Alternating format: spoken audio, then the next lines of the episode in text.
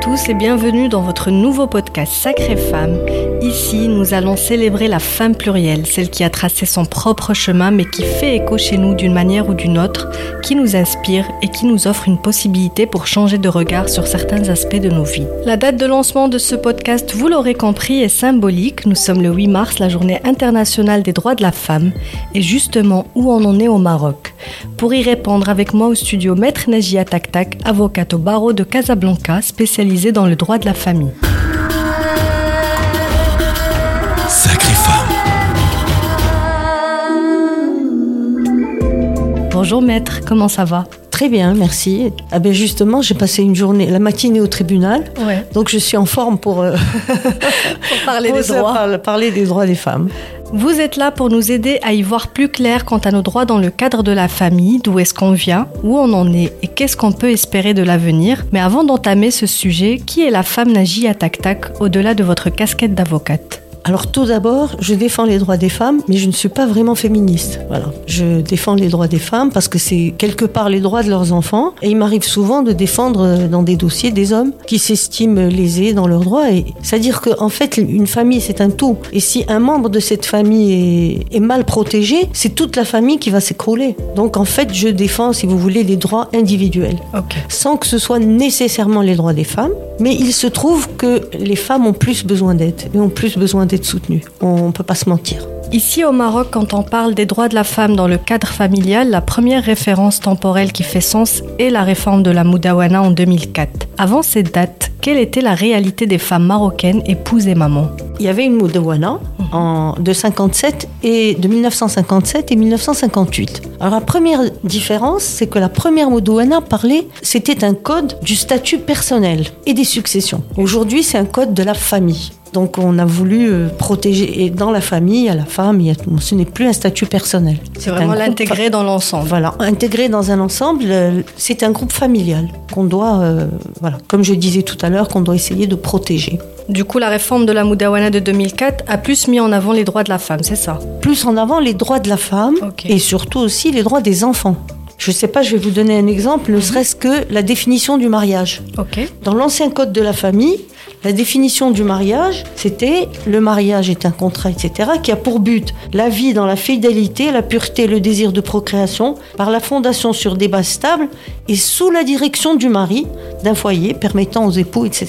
Donc c'était sous la direction du mari. Et vous avez vu la définition. Le code de 2003 a donné une définition beaucoup plus égalitaire. Donc le mariage est un lien légal entre un homme et une femme en vue d'une vie durable et dont le but est la vie dans la fidélité, la pureté, la fondation d'une famille stable sous la direction des deux époux. Donc tout de suite, c'est un des premiers articles Parité. du code, il y a la parité, sous la direction des deux époux, ce n'est plus sous la direction du mari. C'est très important, parce que c'est ce qui va définir l'esprit du texte. Après, bien entendu, l'esprit des lois n'est pas forcément l'esprit de l'application des lois. Alors euh, justement, avant, on va dire que la femme était sous la protection de l'homme, on va dire ça comme ça, et puis par la suite, les mettre sur le même pied d'égalité. Voilà, c'est très important. Mais quelle distinction vous faites entre la loi et son implication? La loi est appliquée par des hommes, Euh, enfin des hommes avec un grand H. Il y a des magistrats, il y a des femmes aussi magistrats.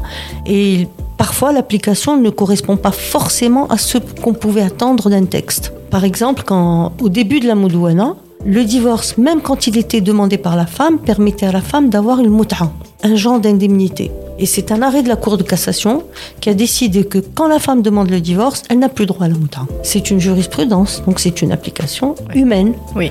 Donc la loi n'a pas interdit qu'une femme ait une moutra si elle demande le divorce, mais la jurisprudence est venue le faire, A fait le contraire. a fait le contraire. Dans un autre registre, quand il y a un divorce contentieux, le père a ses enfants que le dimanche de 10h à 18h. C'est pas la loi, c'est la jurisprudence. Alors comment est-ce qu'on peut espérer une homogénéité des deux? D'abord, la jurisprudence, elle peut elle-même évoluer.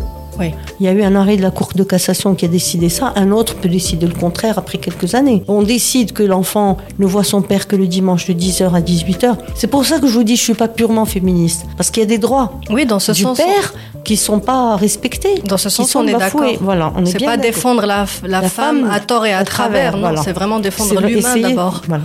Donc ça, c'est une jurisprudence et les tribunaux qui ont décidé que le papa voyait ses enfants le dimanche. Maintenant, d'autres tribunaux pourraient décider le contraire et faire faire évoluer les choses. Parce que changer la loi, ce n'est pas évident. Il faut un texte, il faut un projet, il faut qu'il soit discuté, il faut que les ulama contestent telle ou telle décision. Ensuite, il faut que ce soit voté. Donc, au moins, ce que la jurisprudence peut changer, eh ben, elle devrait le changer. Elle peut être un accélérateur, on va dire, du changement. Voilà, C'est c'est ça. ça.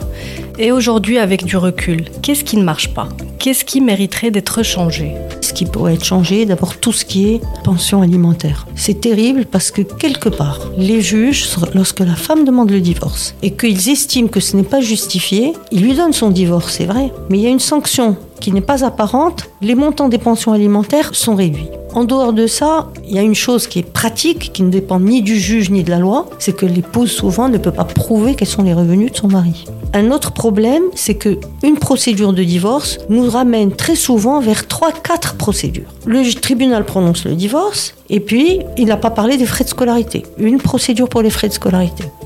Euh, Donc ça se complique en fait. ça se complique et une procédure de divorce donne lieu à 4-5 procédures qui n'en finissent pas. Le partage de la maison, on n'en parle pas, c'est immobilier, c'est un autre tribunal. Mais c'est pas réglé et c'est une nouvelle procédure. Les meubles de la maison, parfois il arrive que le mari ou la femme quitte cette maison sans avoir emporté ses meubles, ses effets personnels et tout. Une nouvelle procédure. Le tribunal ne statue pas sur tous ces points parallèles et on pourrait réduire les conflits et réduire le nombre de dossiers en ayant un jugement complet et qui aborde, Qui aborde toutes les les- questions Voilà. et toutes les conséquences d'un divorce. En France, quand vous lisez un jugement de divorce, c'est comme ça. Il y a tout. Le partage des biens, euh, qui va garder le domicile conjugal, euh, les droits de visite avec une évolution en fonction de l'âge, la pension alimentaire, elle est augmentée de manière euh, systématique, il y a une indexation. Tout ça, il n'y a rien. Donc, au bout de quelques années, 3 ans, 4 ans, la femme, elle veut une augmentation de la pension alimentaire, c'est normal. Et donc, le tribunal est débordé et les gens, au lieu de vivre paisiblement, comme ils sont toujours en conflit judiciaire, ils sont en conflit, Conflit dans la vie de tous les dans la jours, en vie. fait. Et donc, qui est-ce qui paye? C'est les enfants. C'est les enfants. Donc, je pense qu'il faudrait aller vers quelque chose de plus complet Plus de parité aussi, au et final. plus de parité.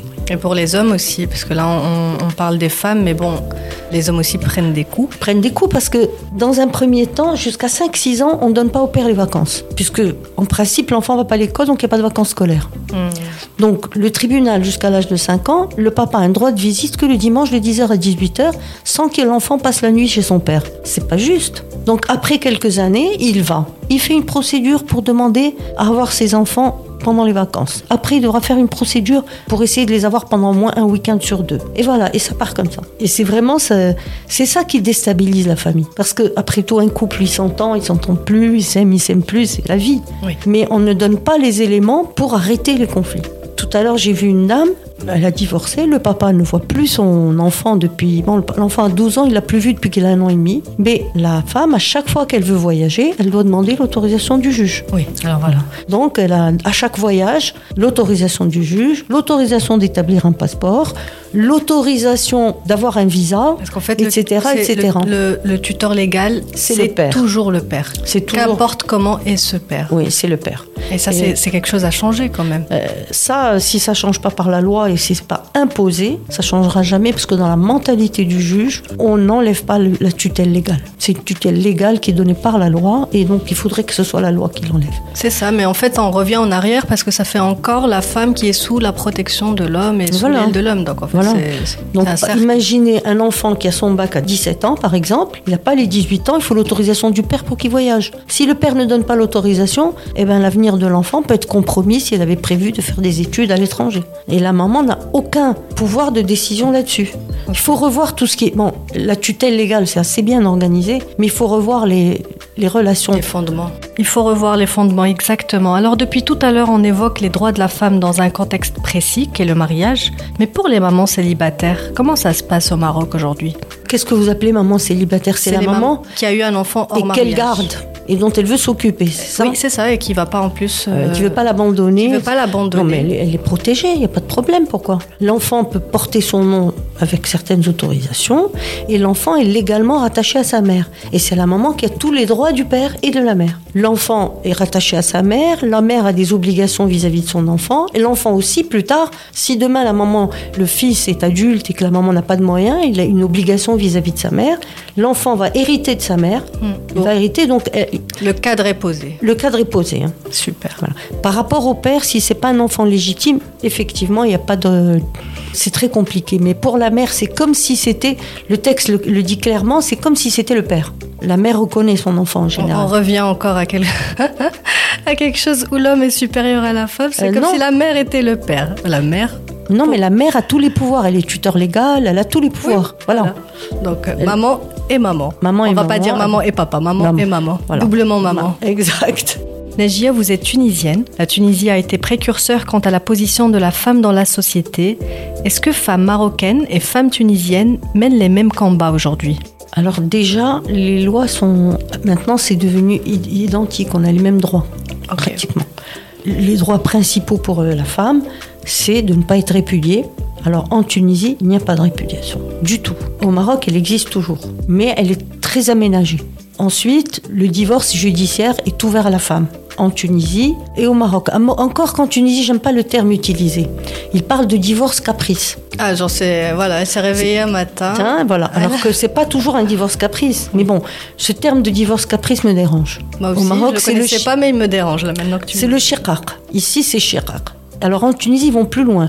Le juge fait une tentative de réconciliation et s'il estime que la femme avait tort, elle peut payer une indemnité au mari. Alors ça, c'est l'égalité. Ça, c'est la parité. Et la parité, vraiment, euh, Moi, Oui. personnellement, je suis pour. pourquoi pas, bien sûr. Je suis pour. Donc elle peut payer une indemnité au mari si sa demande était abusive et injustifiée, etc.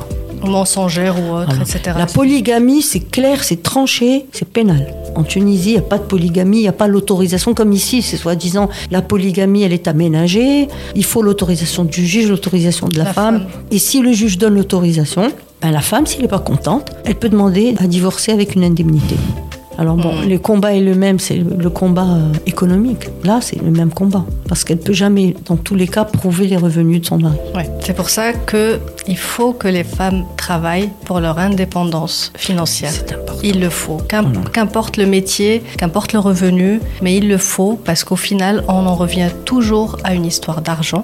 Quand le mari, et ça arrive souvent, j'ai remarqué souvent ça, quand le mari est un peu manipulateur et qu'il se dit un jour ou l'autre sa femme va le quitter, un jour ou l'autre, il s'arrange pour qu'elle ne travaille pas, Pour qu'elle reste dépendante de qu'elle reste dépendante de lui et pour qu'elle accepte tout et n'importe quoi parce qu'elle n'a pas financièrement les moyens de s'en sortir.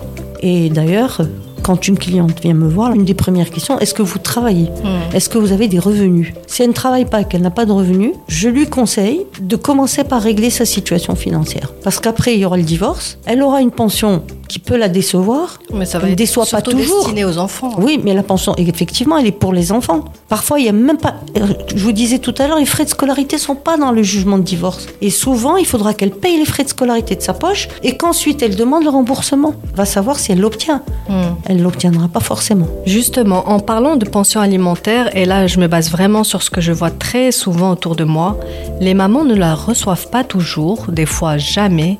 Légalement, quel recours elles ont? Il y a plusieurs euh, niveaux. La première chose, quand on demande l'exécution des pensions alimentaires, on ouvre un dossier, on envoie l'huissier de justice. L'huissier y va. Alors, il y a plusieurs questions posées, il y a plusieurs problèmes. Si l'huissier va chez le, le papa et que le papa n'est jamais là, on ne peut pas exécuter. S'il n'est pas là, s'il n'a pas donné une adresse, s'il n'a pas disparu, euh, vous voyez, il faut qu'on trouve le papa, qu'on lui dise vous avez un délai de 10 jours pour payer les pensions, et quand l'huissier revient 10 jours après, il faut que le papa vienne et dise je paye pas Il faut que ça soit un non et catégorique. qui paye pas. C'est-à-dire quand on va 10 jours après, soit on le trouve pas, soit il n'a pas payé. Soit il et a donc changé on fait, d'adresse. il a changé d'adresse, il a disparu, etc., etc. Et donc devant cette situation, il y a plusieurs solutions. Il y a la première que je, bon, on n'aime pas y recourir, mais déposer une plainte pour abandon de famille. C'est pénal. On va déposer une plainte pour abandon de famille, les- la police va y aller. Entre nous, parfois, ils sont solidaires avec les hommes. Mais bon, la police y va, on le convoque, et s'il ne paye pas, ben, il va être arrêté. Et il va aller en prison. Il y a tout un aspect psychologique après Voilà. de l'enfant. euh, Après, ta mère, elle vaut oui. rien. Euh, je veux pas dire le terme qui sera utilisé, elle Oui. m'a mis en prison, tatati, ça, et oui. ça va permettre au père de manipuler son fils contre Exact. sa mère. C'est pour ça que je ne- n'y recours pas facilement, parce qu'au final, ça peut être négatif. C'est lourd psychologiquement après, ouais. Après, il y a des types qui disent, bon, ben, j'ai vu ce cas, je vais aller en prison pour un mois, je vais ressortir et je paierai pas. Voilà, c'est réglé. Et voilà. C'est réglé, il paiera jamais. Il a décidé, il a dit, je peux aller en prison tant de fois qu'il faut, mais elle n'aura pas l'argent. Après, on a des, on a des irresponsables. Après, il y a l'autre solution, c'est ce qu'on appelle le prélèvement sur salaire. Elle peut demander une ordonnance du président du tribunal qui va ordonner au- à l'employeur du mari de payer directement les pensions à la femme. Alors, deux problèmes. Le mari il peut être euh, dentiste ou chirurgien ou machin. Profession libérale. donc il n'y a pas de salaire. C'est souvent ça. Ou bien l'entreprise lui appartient. Donc euh, il, il s'amuse, il se fait tirer l'oreille pour payer. Et ensuite, le problème, c'est que quand on recourt à ça, il y a eu les mois qui n'ont pas été payés. Or, le prélèvement sur salaire va couvrir les mois futurs. Mais ça. si pendant 10 mois, un an, un an et demi, elle n'a pas eu les pensions, C'est mort. c'est mort, elle est obligée, dans tous les cas, d'attendre de déposer sa plainte. C'est un sacré monde. Ouais, c'est un sacré monde. Bon, ben, c'est toujours un problème de responsabilité, de morale. Après, il y a des papas qui payent. Il y a aussi euh, il y a des divorces à l'amiable qui se passent très bien. Oui. Parfois, donc sur 100 divorces à l'amiable, on a un ou deux qui n'a pas payé parce que il s'était engagé sur plus qu'il pouvait payer. Mais en général, à l'amiable, alors c'est fou de voir les montants donnés à l'amiable par rapport aux montants donnés par le tribunal. c'est du simple au, je sais pas moi, au quadruple. C'est pour ça que je dis à mes clientes, écoutez, on prend un peu de temps, on perd du temps, on essaye de discuter, de négocier. Premièrement, le divorce va être dans de bonnes conditions, amiable, donc euh, ils pourront voir leur père, euh, puis voir leur mère, etc., sans conflit. Et ensuite, il sera plus généreux sur le plan des pensions alimentaires. Eh oui, parce qu'il sera pris en considération, il va être concerné par ses enfants du coup. Voilà. Il va pas être mis de côté. Exact. Il sera pas mis de côté, on va pas lui imposer quelque chose qu'il ne voulait pas. Ça aussi, il faut jouer avec la psychologie masculine. Merci pour ces éclaircissements. La règle de ce podcast est de toujours finir par un partage d'expérience et d'apprentissage. Donc vous, Najia, si vous vous retrouvez en face de la Najia jeune étudiante de 20 ans, qu'est-ce que vous lui direz? À 20 ans, je pensais pas que je ferais le barreau. Donc j'ai commencé, c'est vrai, j'ai commencé à, à 21 ans. Et donc, euh, il y a un idéal. Ce que je me serais dit, bah, écoute, d'exercer comme je fais maintenant, avec le maximum de, de respect des autres et surtout de respect de moi-même, d'accompagner les gens, de les soutenir. C'est difficile de soutenir les gens sans prendre fait et cause pour eux, de manière absolue. Il faut toujours voilà. Ce que je me serais dit, il faut toujours garder du recul. Les adversaires de nos clients ne sont pas nos adversaires. Il faut travailler dans l'intérêt d'un dossier ou d'une famille, ça peut être une affaire commerciale, ça peut être... Il faut du recul, voilà. Je me serais conseillé de garder mon recul. C'est ce que j'essaye toujours de faire. Ça, ça, ça vient avec l'expérience. Avec l'expérience. C'est l'apprentissage. C'est une nature aussi, c'est un caractère. Il y a mmh. des gens qui, qui s'emportent, il y a des gens qui prennent fait et cause, il y a des gens qui sont des amis de manière absolue, sans esprit critique, ou bien qui sont ennemis de manière absolue, sans avoir de référence. Ce que je me serais conseillé, ça aurait été de garder du recul. Et justement, avec votre recul d'aujourd'hui et de tout ce que vous observez à votre cabinet, aux tribunaux, qu'est-ce que vous aimeriez dire aux jeunes filles qui nous écoutent D'éviter les tribunaux. Honnêtement, non, c'est. C'est vrai, il faut vraiment avoir du, du, courage pour entamer, parce que ce seraient des jeunes filles, donc elles vont entamer maintenant, pour entamer maintenant cette, cette profession. Il faut du courage et il faut de la persévérance. Et je leur conseillerais de garder le courage et de ne pas désespérer et d'essayer de réussir comme ça. Et de garder leur indépendance, quoi qu'il en soit. Oui, leur indépendance. Et pour important. toutes les jeunes qui se marient, un signe, si vous avez une carrière, il ne faut pas l'abandonner pour le mariage. Même pas pour élever vos enfants. Il faut garder votre indépendance matérielle et psychologique. Quand une femme travaille, elle sort au moins de la maison, elle voit autre chose. Et quand il y a un divorce, il peut y avoir aussi un malheur, n'importe quoi, elle se trouve complètement démunie. Il faut garder euh, son indépendance économique. C'est fondamental. L'indépendance économique, voilà un des pas fondamentaux pour la liberté de la femme, pour euh, son égalité et sa parité, il ne faut pas l'oublier. Notre premier épisode de Sacrée Femme prend fin, mais pour ce lancement et en l'occasion de cette semaine symbolique, on va dire, on a encore pour vous trois épisodes pour demain, vendredi et samedi avec de Sacrées Femmes. Il s'agit de Hind Laidi, Salim Arraoui et Nawel Sfendla. Rendez-vous donc demain sur toutes les plateformes de podcast. N'oubliez pas de vous abonner. Merci de nous avoir écoutés.